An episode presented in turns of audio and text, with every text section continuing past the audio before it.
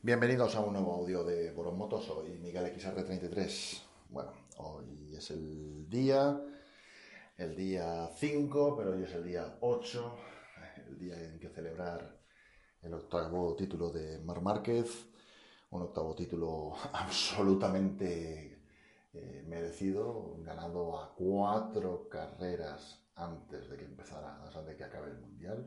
O sea, hay cuatro carreras todavía por disputar y él ya tiene el, el campeonato, 4 de 19, o sea, fijaos. La verdad es que incluso podía haber sido antes si no hubiera tenido la caída en cota, que es el único borrón que tiene durante la temporada. El resto de las carreras ha subido al podium en todas, en absolutamente todas.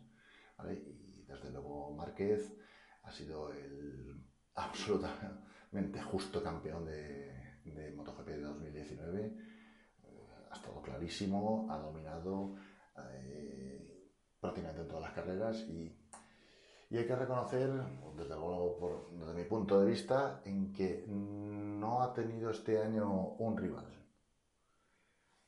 Ha tenido en algunas carreras, ha tenido rivales, pero no ha tenido un rival de verdad. O sea, que le haya apretado durante toda la temporada, como ha sido estos dos últimos años, ha sido Andrea Dovizioso y la Ducati. Este año, si no pasa nada, pues Dovi lo tiene todo bastante bien para volver a ser subcampeón del mundo por tercer año consecutivo, pero está claro que este año Dovicioso no ha sido rival de, de Márquez. Para nada. Este año Dovi ha ganado carreras, la otra Ducati oficial de Petrucci ha ganado carreras, eh, pero es que también ha estado Alex Ring ganando dos mangas, eh, ha estado eh, Viñales, hemos tenido a pilotos ahí apretándole, apretando muchísimo a, a Mark, como puede ser, por ejemplo, el fenómeno Cuartararo, en algunas carreras Miller, en algunas carreras Valentino, hemos visto eh, hemos visto que, que, Márquez tenía un montón de tenía un montón de rivales, pero no ha tenido un rival de verdad, no ha tenido un rival que le haya podido hacer sombra eh, durante toda la temporada. Problemas pueden haber sido muchos, eh, pueden haber sido problemas de motos, pueden haber sido falta de evolución, pueden haber sido un montón de cosas, pero está claro que este año Maverick no ha sido rival para Márquez, más que en momentos puntuales. Eh, Dovicioso ha sido rival en momentos puntuales. Rins ha sido en momentos puntuales, aunque le haya ganado, es que da igual. Eh, Ahora, la verdad, eh, no ha habido un piloto que le haya apretado realmente las tuercas a, Márquez. Se las aprieta él solo, ¿sabes? Como se ha demostrado claramente este fin de semana, porque este fin de semana, con simplemente terminando por delante de Dobby, ya era matemáticamente campeón del mundo. No le hacía falta para nada ganar a cuarta. Matemáticamente estamos hablando. Luego ya comentaré que yo creo que sí. O sea, lo que está muy claro es que por lo menos con, la Yamaha, con la Yamaha satélite. Eh, Cuartararo, desde luego, es la gran, la gran explosión de, la temporada 19, es la gran revolución de la temporada 19. Mm, empezó con una moto prácticamente oficial 2019, pero con una serie de componentes baratos en horquillas, motores menos, preparados, menos apretados y algunas cosas más. Y hoy por hoy ya lleva una moto full porque es que se la ha ganado perfectamente. es junto con Viñales, la única Yamaha que, está capacitada para, plantarle cara a, a, Mark eh, en, las carreras, que es donde realmente tiene que, tiene que ser el, momento de, correr. Que es el momento donde hay que, hay, que lucirlo. Hay que reconocer que Valentino Rossi, con 40 añazos, está haciendo una temporada muy correcta para la edad que tiene, pero está muy claro es que de las cuatro Yamahas, él es el tercero o el cuarto, ya sin, más. Eh, es así. Entonces está claro que eh, Cuartararo va a ser el gran rival de, de, Márquez el año que viene si Yamaha no hace algo, porque el problema va a estar en que si el año que viene eh, Cuartararo tiene posibilidades de luchar por el campeonato del mundo, eh, no creo yo que a Yamaha le haga mucha gracia que, esté, en un equipo satélite, mientras que en el equipo oficial eh, están a verlas venir. No sé cómo estará la cosa. La cuestión está en que por segunda carrera, eh, Cuartararo estaba ahí delante y estaba delante y estaba delante. Y por segunda carrera, Márquez le ha ganado en la última. ¿Por qué? Si es que no le hacía falta. ¿Por qué? Si es que tenía que, no tenía que arriesgar, tenía que asegurar el ganar el campeonato del mundo. Sí, vale, bien. Pero lo que está muy claro es que Márquez ya ha señalado a Cuartararo como su, rival en el futuro cercano, que es tan cercano, eh, lo tiene ya aquí. Claro, ¿qué pasa? Que está muy bien eso de decir jaja, verlo ahí que van en el cochecito hacia el podium y se ríen y comentan y todo eso. Sí, sí, esos jijis, jajas, todo eso está muy bien, pero yo en carrera te gano. Y yo en carrera te gano y vas a correr mucho y eres muy bueno y eres fantástico y eres impresionante. Pero yo en carrera te gano. Y tú no ganas, gano yo. Y en la última vuelta es donde te vas te jodo, que es cuando más duele. Solamente hay que verle la cara a Cuartararo en las dos, en las dos carreras, llorando, maldiciendo y, estando bastante frustrado por eh, no poder vencer a Márquez cuando lo tiene todo, cuando hace todo, cuando lidera prácticamente desde la primera vuelta, donde marca unos tiempos espectaculares, donde le mete cerrojo a Márquez prácticamente toda la carrera, hasta que llega al final y es Márquez el que, el que gana es Márquez el que humilla. la verdad. Yo creo que por ahora están con las risas, con los jajás, como pasaba un poco como los que vimos aquellos años de Sete Bernal y Valentino Rossi, que se iban incluso de fiesta los dos juntitos, hasta que de repente empezó a ser el rival de verdad. Y de repente, y de repente empezó la guerra. Márquez es, otra forma totalmente de persona que, que, Valentino, pero le está dejando claro desde el segundo uno de que él no va a ganar. Y no va a ganar y no Y no le va a dejar ganar, no le va a regalar algo que, que, Márquez puede evitar. Entonces, así está la cosa. Ha sido una carrera magnífica. Los dos han dado un espectáculo formidable en las últimas, en las últimas vueltas, porque el resto de la carrera ha sido bastante anodina. Volvemos otra vez al formato de que todos nos ponemos en tirereta y cada uno está en su sitio y poquito más. Y está claro que, bueno, que es, lo que es. Cada piloto tiene su ritmo y podré aumentar un poco más el ritmo, podré aumentarlo un poco menos, los neumáticos empezarán a funcionar mejor a mitad de carrera, o la moto empezará a funcionar mejor con depósito lleno, o se irán los neumáticos para, para abajo y yo me tendré que ir para atrás. ¿eh? Pero lo que está muy claro es que las carreras son así. Venga, voy a empezar hablando por marcas, de lo que he visto más o menos este fin de semana. Eh, si empezamos por Honda, desde luego, vamos, totalmente agridulce. ¿vale? Honda, en los audios que hacemos Boro y yo, lo decimos más de una vez, tienen un problema muy grave. Tienen un problema muy grave. Eh, el problema es lo que vimos cuando Ducati estaba con Stoner en la época de las 800 que Stoner ganaba con la gorra con, la Ducati y todo el mundo decía, ah, Ducati es una maravilla, ¿vale? Y el resto de los pilotos luchaban por entrar entre los 10 primeros, los otros pilotos Ducati.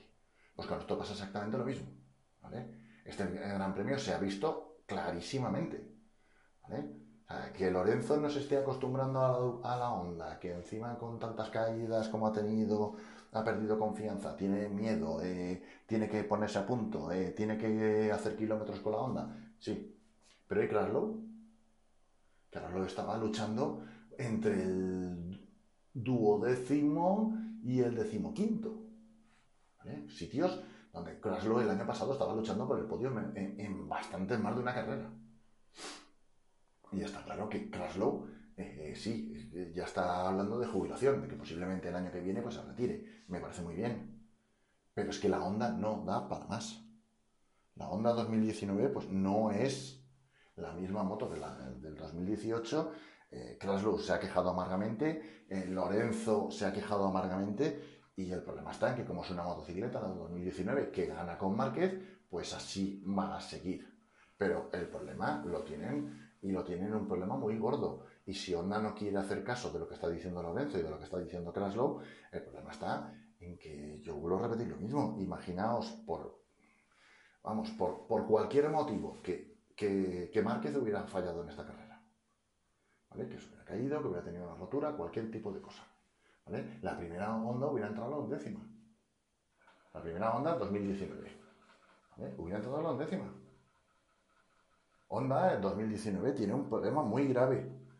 En parte se llama Mar Márquez, que ese es el problema más grave que tiene Honda. Bendito problema que gana títulos y, y montones de carreras, estamos de acuerdo.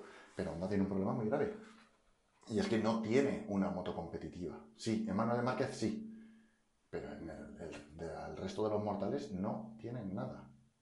Y si el año que viene se le ocurre a Márquez dar el salto y no quedarse como Dujan ganando títulos con Honda eh, y decide hacer un Valentino Rossi y saltar a una marca que no sea tan, tan competitiva o tan de primera línea, y decidiera saltar a Yamaha o decidiera saltar a Suzuki o a KTM, por ejemplo, y que Red Bull pusiera un montón de dinero encima de, la mesa, ¿eh? que por cierto es patrocinador personal de, Márquez, ahí lo dejo, imaginaos cómo se queda Honda. Honda se, queda como se quedó eh, Ducati en la época de las, de, de, las 800 y del principio de las 1000 centímetros cúbicos de pistones de 81.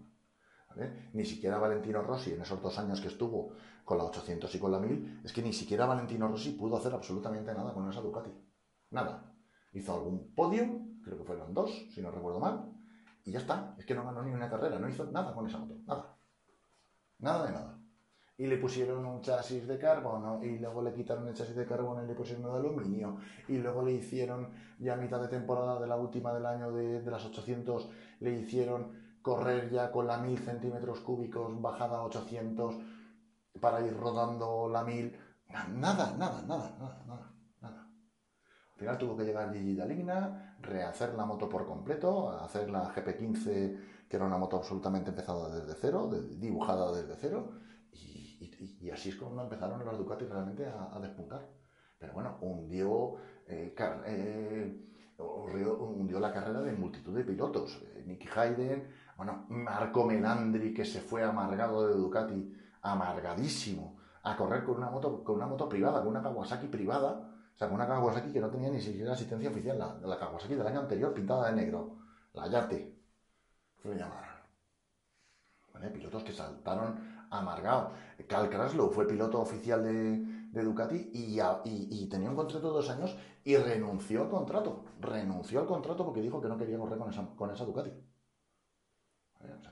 ahí, pues a, Honda le puede pasar exactamente lo mismo. Lo tienen muy mal, lo tienen muy mal porque, porque Márquez lo está haciendo muy bien, pero una lesión tonta de Márquez o, un salto de Márquez a otra, a otra marca y Honda se queda con el culo al aire, totalmente. Saltemos a Yamaha.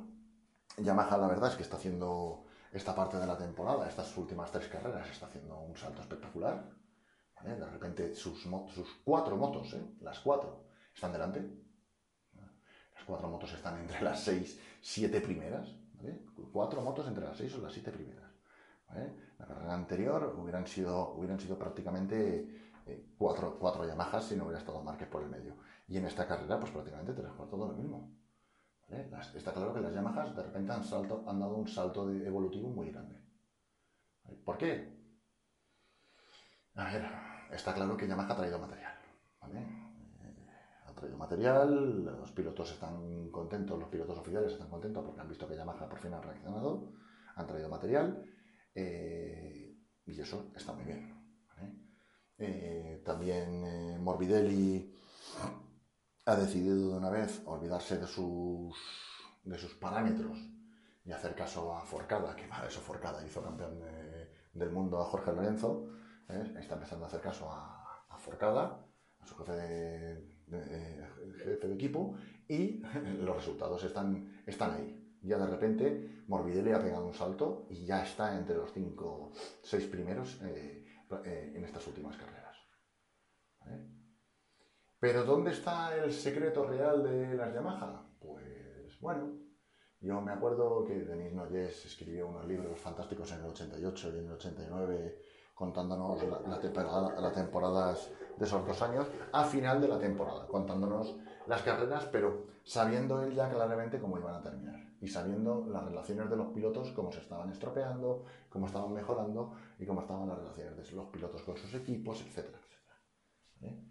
Y yo me acuerdo que, que, contaba una anécdota muy graciosa, un chiste que corría por el paddock de las Yamaha 250, que unos pedían, de los pilotos oficiales de, de Yamaha 250, unos pedían eh, mayor estabilidad, otros pedían más potencia, otros pedían una moto no sé qué y otros pedían no sé cuánto. Y de repente apareció una caja, decían, aquí os traemos, eh, somos los de Yamaha y os traemos eh, el problema a todas vuestras soluciones. Con esto vuestras motos van a correr más rápido. Y de repente de ahí, de, la broma era de que salía un piloto japonés súper rápido que de repente estaba delante y obligó a todos los pilotos de Yamaha oficiales a correr más porque si no quedaban en evidencia. Pues bueno, yo creo que en Yamaha ha pasado exactamente eso. Cuartararo ha dejado totalmente en evidencia a Viñales, totalmente en evidencia a Valentino Rossi y por supuesto a su compañero de equipo, campeón del mundo de Moto 2 hace dos años, el año pasado ya corriendo en MotoGP, o sea que ya no es un rookie y que ha dejado totalmente en la sombra Morbidelli. Y ese es Fabio Cuartararo. El francés es que ha dejado en ridículo a todos sus compañeros. Está dejando en ridículo a todos sus compañeros. Se quejaban, se quejaban, se quejaban, pero él delante.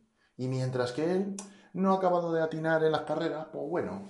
Pero ahora que está atinando las carreras, a los demás solamente les queda una cosa. Apretar el morro, callarse la boquita y darle al mando. Y yo creo que ese es el mayor motivo por el que las Yamahas de repente estén todas delante.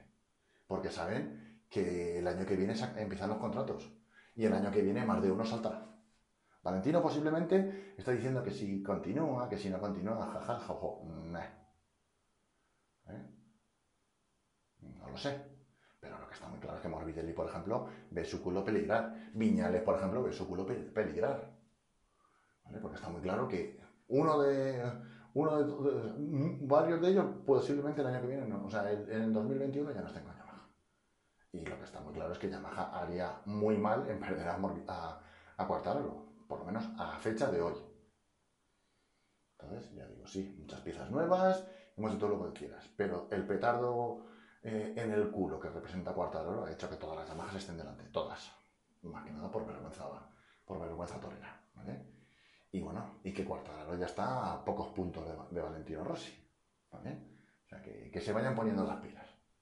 Ducati, por Ducati está muy claro que, que algo pasa con Ducati, que algo pasa con Ducati. Está claro que dentro, yo, a, mí me da la impresión de que dentro del equipo de competición hay un malestar muy grande, desde que el año pasado se prescindió de Jorge Lorenzo para apostar por, por Petrucci. Había gran parte del departamento de, de, carreras que querían continuar con Lorenzo, querían continuar con la buena con el buen terreno que estaban, que estaban haciendo. Está claro que la apuesta única y exclusivamente a Dovicioso y con un perro fiel como Petrucci detrás eh, ha resultado un fracaso absoluto. Dovicioso le hacía falta también otro petardo en el culo. Es que es así. O sea, a Dovicioso no hubo nada mejor que, tener a, Jorge Lorenzo en el equipo. No le vino nada mejor. De repente a alguien le estaba espoleando de verdad. Y Dovicioso tuvo que correr. Y tuvo que correr y se vio delante y a Márquez. Este año no ha tenido que correr. O sea, Petrucci no ha sido rival para Dovicioso. Y eso estaba claro, porque además es que yo tengo clarísimo que estaba, estaba por contrato. ¿Vale? Que Dovicioso, o sea, que Petrucci tenía que hacer buenos resultados, le han renovado el contrato, él ha perdido la motivación, Petrucci se ha ido para atrás, que está absolutamente gris, pegándose por los séptimos, octavos y novenos puestos. Es un piloto que se ha quedado absolutamente demacrado con respecto a, lo que vimos a principio de temporada con su look de, piloto oficial. Y lo que está muy claro es que no teniendo alguien que les pone dentro del equipo, pues Dovicioso no ha sabido estar a la altura este año. No ha sabido estar a la altura. Lo que está muy claro es que las pilas de, de Dovicioso estos dos últimos años han sido Jorge Lorenzo. Ha sido la humillación de ser el piloto número uno y que de repente ficharan por una fortuna por muchísimo más dinero de lo que le pagan a él, que ficharon a Lorenzo. Y entonces él quiso desquitarse demostrando que él era mejor que Lorenzo. Pero este año, ¿qué, ¿Qué va a demostrar? ¿Qué quiere demostrar? ¿Que es mejor que Dovicio, que, que Petrucci? Sí que eso lo sabe todo el mundo. Y si no es así, por contrato lo pone. O sea que, fatal. Y la verdad es que Miller, yo esperaba que Miller hubiera sido un poco el cuartanaro del equipo, pero lo que está muy claro es que Miller tampoco está haciendo el papel que, que yo le esperaba. La verdad. ¿Qué puede significar eso? Pues puede significar que los tres están agotados ya, que ya haga falta un relevo real de, de los tres, o de alguno de los tres por lo menos. También puede decir que la GP15 que ha ido evolucionando hasta esta, esta GP19, pues es posible que a lo mejor también esté ya en el límite, como dicen sus pilotos que, que, se quejan de que ya no va más la motocicleta. También puede ser, por supuesto. Pero lo que está muy claro es que Ducati está en un punto flotante en el que el año que viene van a tener que seguir con Dovicioso, van a tener que seguir con Petrucci y van a tener que seguir con Miller. Y está claro que no, no se ve que vaya a haber ahí eh, eh, un, un, plantel de pilotos que pueda dar el salto. Magnaya, pues la verdad, el campeón del mundo del año pasado de Moto 2, se esperaba mucho de él, pero no está acabando de, de lucir no están acabando de lucir. Y si el primer año que tienes una, una moto del año, del año, de la temporada anterior, una moto que está muy probada, una moto que se tiene todos los datos para poder simplemente subir y tirar, ¿vale? Un poco lo que le pasó a Quartararo, por ejemplo, o lo que le pasó a Zarco, que tú te subes a una moto del año pasado donde se tienen multitud de, de datos, donde se tienen multitud de, de, pruebas y encima no va a evolucionar, con lo cual lo que tienes es lo que hay, ¿vale? pues te le haces rápido a ella. Pues eso, Magnaya, pues no se ha visto, no se ha visto que Peco esté haciéndolo. O este, esta carrera un resultado un poco mejor, pero vamos, que tampoco para tirar cohetes. Eh, Suzuki, a ver, Suzuki fantástico. Pero también es verdad que todo eso que se habla de que la Suzuki es una moto potencialmente campeona de, de MotoGP, yo lo pondría, yo lo pondría en A ver, la Suzuki es una muy buena moto, es una moto muy equilibrada, que es lo más importante, es una moto que parece ser fácil de llevar, porque ya no solamente es Rins el que, el que está andando con ella, sino que también Mir está haciendo buenos resultados con ella, está llevándola por el sitio, se está metiendo entre los 10 primeros sin, sin, problemas, con lo cual eh, lo que está muy claro es que Mir es un gran piloto, pero que la moto también acompaña. ¿vale? Yo esas cosas de no sé por qué, pero sigo diciendo que las cuatro cilindros en línea están resultando ser, no sé, novato friendly, uh, amiga de los novatos, eh, fáciles para los novatos. Fáciles de llevar, fáciles de, poner a punto, fáciles de que, pilotos nuevos eh, lleven, lleven para adelante. Otra cosa es que luego todo eso eh, permita ese poquito más para ganar. Rins es el único, es de los pocos pilotos que le ha plantado cara a Márquez y le ha ganado de tú a tú. En la última vuelta, fantástico. Pero lo que está muy claro es que la Suzuki va bien en general, pero no para estar en el podio en todas las carreras. O eso por lo menos es, mi impresión. Esta gente que, dice eso, no, la Suzuki, la próxima campeona de, de, MotoGP. Bueno, bueno, bueno, en fin. Bueno, a Suzuki le hace falta un equipo, un equipo de pruebas detrás que tampoco va a tener el año que viene. Entonces, eh, toda la evolución la está teniendo que hacer eh, Rings.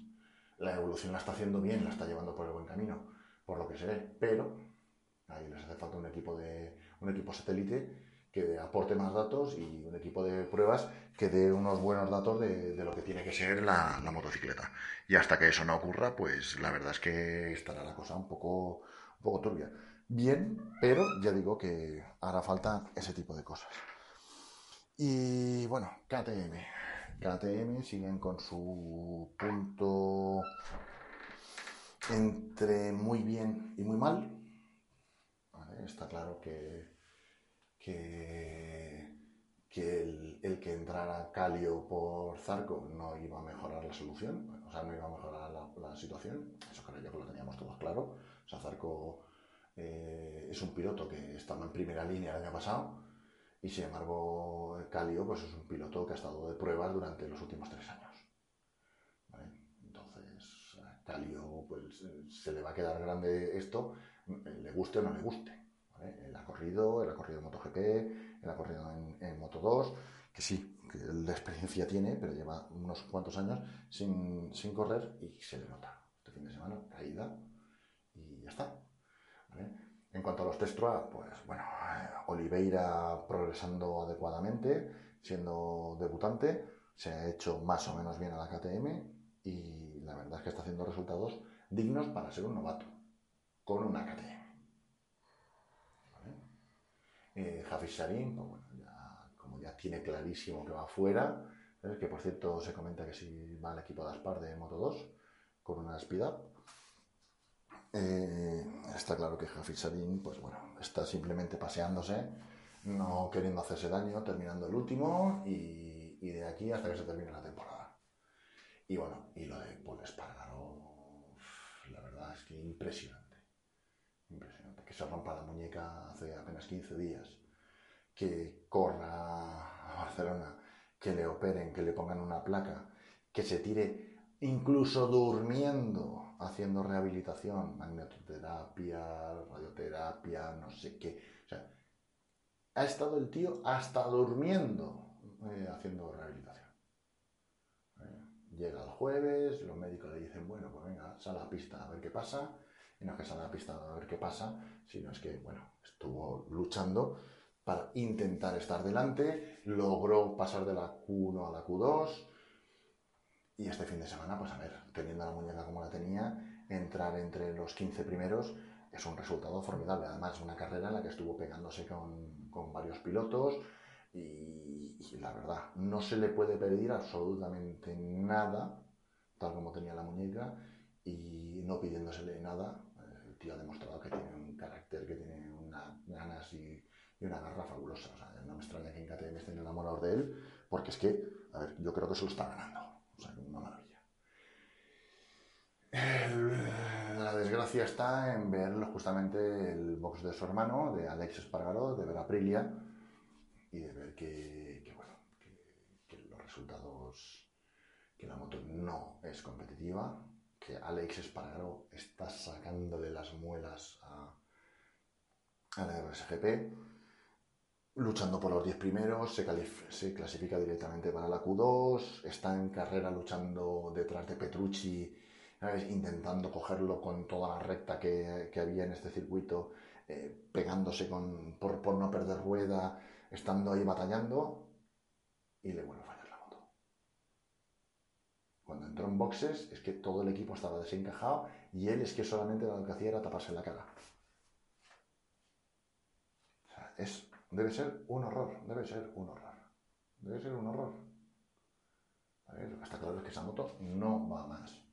Y Anone, ya lo veis, está por ahí, zumbando por el duodécimo, por el decimoquinto, intentando coger algún puntito, nada. Siempre muy por detrás de, Alex. Alex pone lo que no tiene la moto.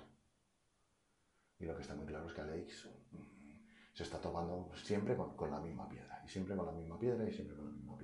Que la Aprilia no es una moto competitiva. Y ya lleva cuatro años con ellos, tres años con ellos, sabe perfectamente lo que es, ya los conocía de antes, de cuando corrió con ART, ya conoce a la gente de, Aprilia y sabe lo que hay. Y se esperaba que con el fichaje del técnico de Fórmula 1 y que